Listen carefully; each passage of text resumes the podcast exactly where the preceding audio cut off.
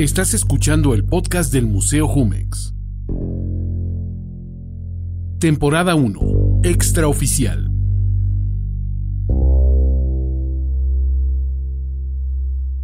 A través de algunas anécdotas y testimonios, reales o inventados, esta temporada nos conduce a considerar el lado B de la historia oficial del arte contemporáneo en México.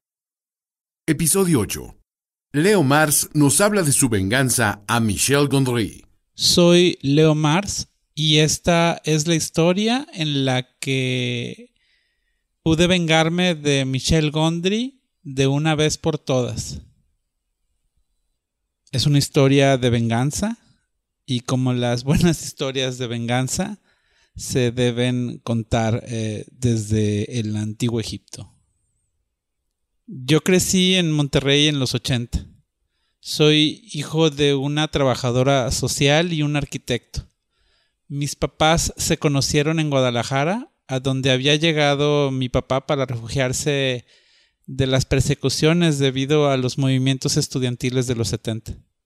Se mudaron a Monterrey al poco tiempo de que yo naciera.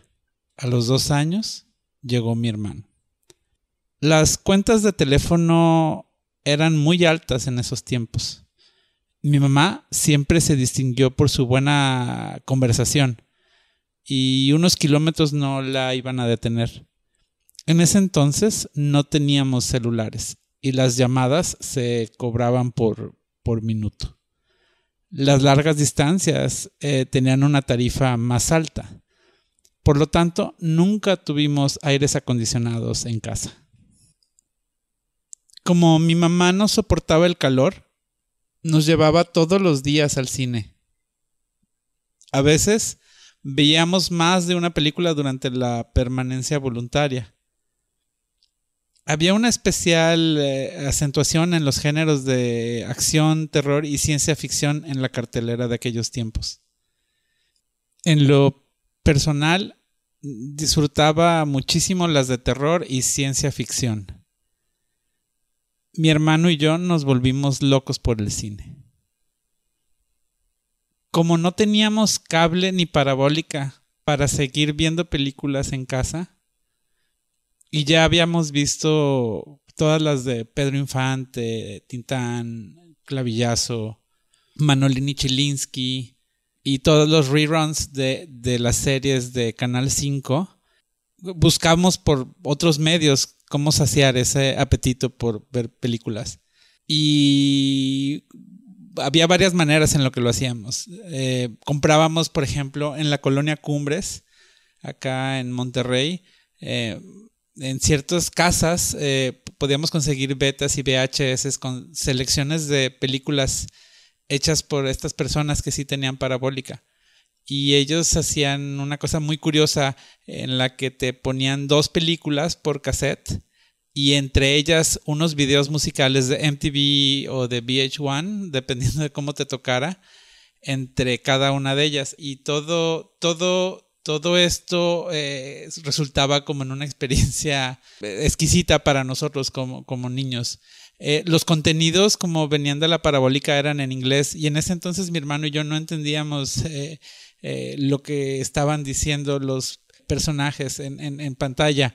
Eh, y entonces, de alguna manera, como entendíamos el cine a partir de la serie de imágenes que se nos iban presentando, ¿no? Un asunto que luego entendería nos formó tanto visual como narrativamente.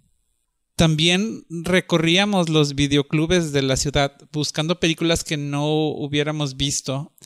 Entonces nuestros papás nos llevaban así como a otras colonias y luego a otros municipios y así. Entonces terminábamos como, como persiguiendo como películas, ¿no? Entonces entrábamos y a veces sacábamos una membresía en uno de estos videoclubs solo por una película que no habíamos conseguido en algunos de los otros videoclubs de, de, barrio, ¿no? No eran videoclubs como Macro Videocentro o, o, Blockbuster más adelante, ¿no? Estos eran así como videoclubs en los que incluso la selección de películas era una selección muy similar a, aquella en la que nosotros nos, nos fuimos formando, ¿no? Eh, películas más eh, B o, como de ciencia ficción o como con esta cosa como incluso psicodélica que apelaba más como a las sensaciones que producía las eh, secuencias que al sentido, ¿no? Muchas veces eran películas que cuya trama no tenía ningún sentido, ¿no? En, en términos dramáticos o entonces eso era una cosa como brillante, nos parecía como una locura poder como tener acceso a esas cosas, ¿no? Y, y, en ese entonces incluso no entendíamos por qué nos interesaban, ¿no? No, entendíamos por qué eh, nos atraía ese tipo de, de películas. Cuando no teníamos eh, manera de, de, de, llegar a estos, eh, estos lugares, no nos quedaba otra que quedarnos en casa y, y lo que hacíamos era sapear constantemente la televisión nacional, componiendo un montaje a distancia que dependía de los ritmos e intensidades de los clips que por azar estuvieran sintonizados al mismo tiempo, como un concierto cacofónico de relatos. Em, de vez en cuando me topaba con un clip que me intrigaba lo suficiente como para detenerme a observarlo por un mayor periodo de tiempo aún sin reconocer a los actores o la película. Estos clips eran interesantes. Poseían cualidades para permitirme especular sobre su origen e incluso era como mirar al caos directamente a los ojos, como si estuvieran conjurando el acceso a un portal secreto que me permitía ver hacia el futuro a través de las imágenes y sonidos del zapping. Eh, ahora lo reconozco como una experiencia memética. La IMDB fue fundada en octubre de 1990. Yo la conocí en el 95. En ese entonces te conectabas a Internet a través de tu línea telefónica. Mientras estuvieras conectado en la red no podías hacer ni recibir llamadas no era común tener celular y los teléfonos de casa estaban en la cocina o la sala. De modo que tenías que negociar con tus padres los horarios de conexión y los que el teléfono debía estar disponible para hacer o recibir llamadas. El stream como lo conocemos no existía, es decir, podías transferir archivos audiovisuales pero no reproducirlos en línea. El Internet era un territorio inexplorado e incluso se producían guías impresas con listas de sitios por visitar.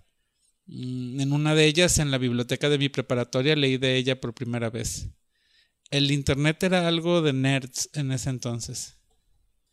La IMDB es un sitio de lo más tradicional en donde puedes consultar información sobre producciones cinematográficas, incluso antes de que sean estrenadas. Puedes hacer búsquedas por autor y encontrar los proyectos en los que está trabajando, si están en desarrollo, producción o postproducción. Es común que puedas consultar las tramas o los protagonistas de películas a estrenarse en un futuro.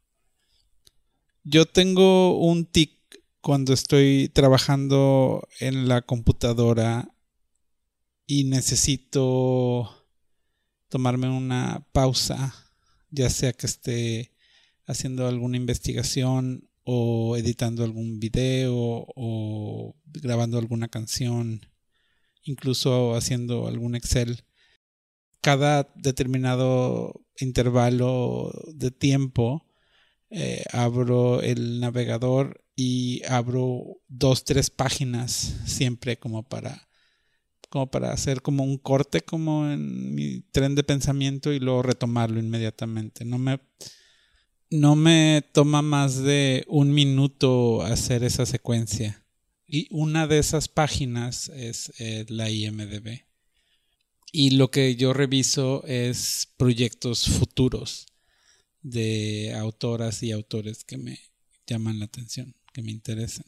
Específicamente me interesa darle seguimiento a proyectos que nunca, nunca terminan por realizarse entonces llevo un seguimiento desde los 90 de películas que nunca salieron a la o programas de televisión, series que nunca eh, se realizaron, ¿no? Algunos de ellos en algún momento desaparecen de la página y otros ahí se mantienen. A mediados de los 2000 empecé a hacer un proyecto en el que realizaría actos de prepiratería, es decir, mm, tomaría proyectos que están anunciados en el sitio y que están en o desarrollo, ¿sabes? pero de alguna manera contienen cierta información que yo podía utilizar para especular cuál sería la trama o incluso en los casos en los que la trama venía descrita me permitía eh, explorar alguna escena que yo imaginaría que una trama como esa se tendría y las desarrollaba.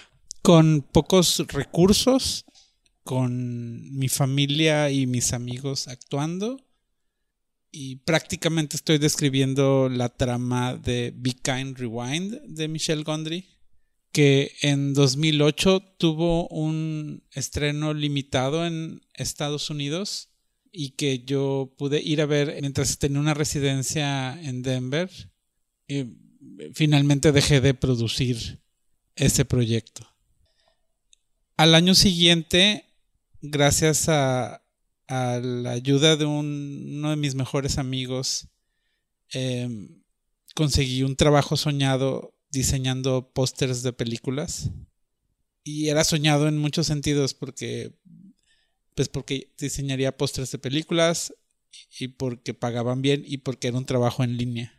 No tenía que asistir a la oficina. Eh, bueno, en ese entonces como lo interpreté como tal, pero luego en la práctica te das cuenta que en realidad dejas de trabajar de 9 a 5, sino trabajas 24/7. Curiosamente, entre los pósters que me tocó diseñar fue la versión latinoamericana de Vika and Rewind de Michelle Gondry. Generalmente cuando me pedían el diseño de un póster me enviaban la película previamente y la veía y me mandaban material fotográfico en algunos casos, en otros yo lo tenía que producir. Y en este caso, por ser una película de ese perfil, no me hicieron llegar la copia pero yo les dije, no, no se preocupen, yo la vi hace un año esta película y me pidieron que hicieran un póster como que parecía pirata, ya que en la película se llamaría en español originalmente pirata y me pidieron que pusiera los nombres de las películas a las que hacen remakes. Y pues tenemos a Robocop y los cazafantasmas y un gorila gigante que es King Kong, y una imagen en la que Jack Black levanta los eh, puños con unos guantes de box gigantes y yo digo pues Rocky, ¿no?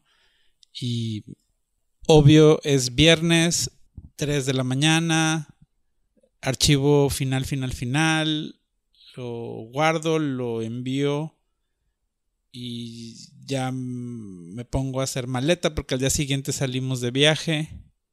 En el lugar que nos estábamos quedando ese fin de semana tenían televisión satelital y están pasando la película, obvio, antes de que se estrenara en México, allá ya estaba en televisión. Entonces la vemos y resulta que esa escena en la que Jack Black eh, boxea con Mos Def em, no es Rocky, sino era When We Were Kings.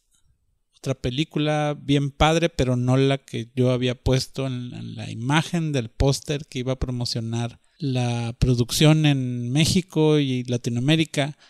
Y ya, pues me preocupé. Y un poco. El caso es que el lunes hablo con mi jefe y ya pues ya no había mucho que hacer sino saber bien cómo iba a estar la cosa con, ellos. El caso es que me, me cuenta muy contento que justo When We Were Kings les pareció una película oscura, eh, poco conocida y que Rocky funcionaba mucho mejor Por lo tanto, habían pedido al departamento de subtitulaje y de traducción que cambiaran ese pedazo de la película por Rocky. Y así es como pagó la que me hizo Michelle Gondry. Escuchaste el podcast del Museo Jumex. Temporada 1. Extraoficial. Producción y voz en off, Antonio Sempere para Finísimos Podcast. Una presentación de Museo Jumex.